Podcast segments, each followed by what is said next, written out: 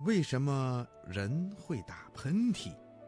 嗯，打喷嚏呀，是人的一种生理现象。我们的鼻黏膜上有好多很灵敏的神经细胞。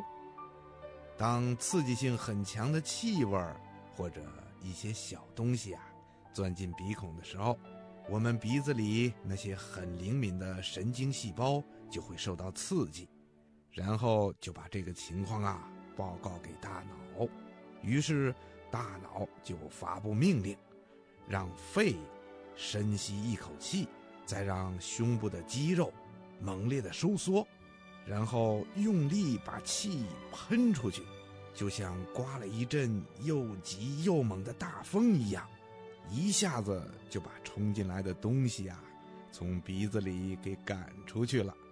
这就是打喷嚏。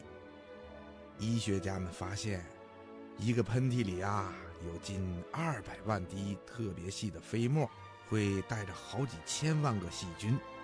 打喷嚏可以把大量的有害细菌赶出身体，对人的健康是有好处的，是咱们人体自卫的一种方法。打喷嚏啊，跟咳嗽、流眼泪一样，对人的身体是有着保护作用的。